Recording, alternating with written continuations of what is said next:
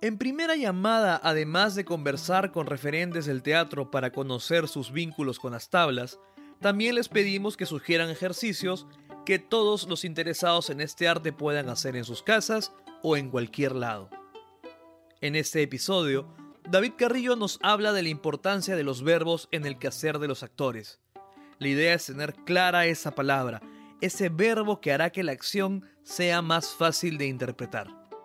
Por eso tengo este taller que se llama Actuación también, o el gimnasio de actores, donde me enfoco mucho en eso, en entrenar desde, desde la acción. Según David, para los actores no deben existir los sinónimos.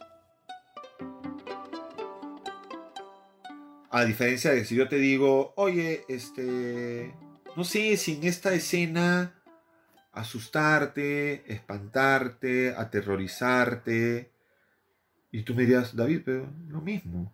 O sea, son sinónimos. Digo, mm, ya.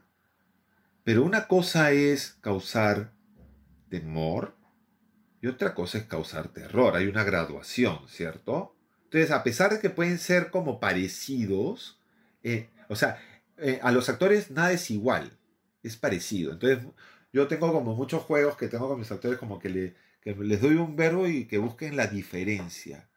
O sea, físicamente, a ver, haz algo que asuste, o sea, haz algo que atemorice y haz algo que aterre. Si yo te quiero aterrar o te quiero atemorizar, ¿qué haría? Este ejercicio de tener tan claro lo que se busca parte no solo de la experiencia de David como actor, director o docente, sino también de su interés por las palabras y lo que pueden generar. Y en general, creo que es un una virtud y defecto profesional eh, a la vez, porque mi primera, mi primera opción académica fue estudiar eh, lingüística y literatura este, en, la católica. Yo entré para eso.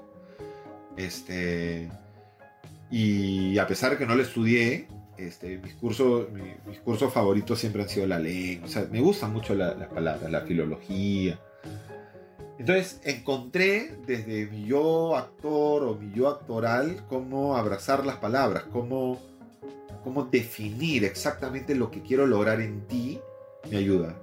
¿no? Quiero atemorizarte o quiero aterrarte. ¿no? Entonces esas, o asustarte o inquietarte.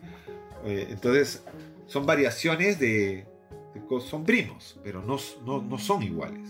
Entonces un actor actúa como piensa. Entonces si tú defines bien ese verbo que quiero lograr en la otra persona, puede hacer una calidad distinta en la actuación. Eh, eso, eso me gusta mucho, sopesar las palabras.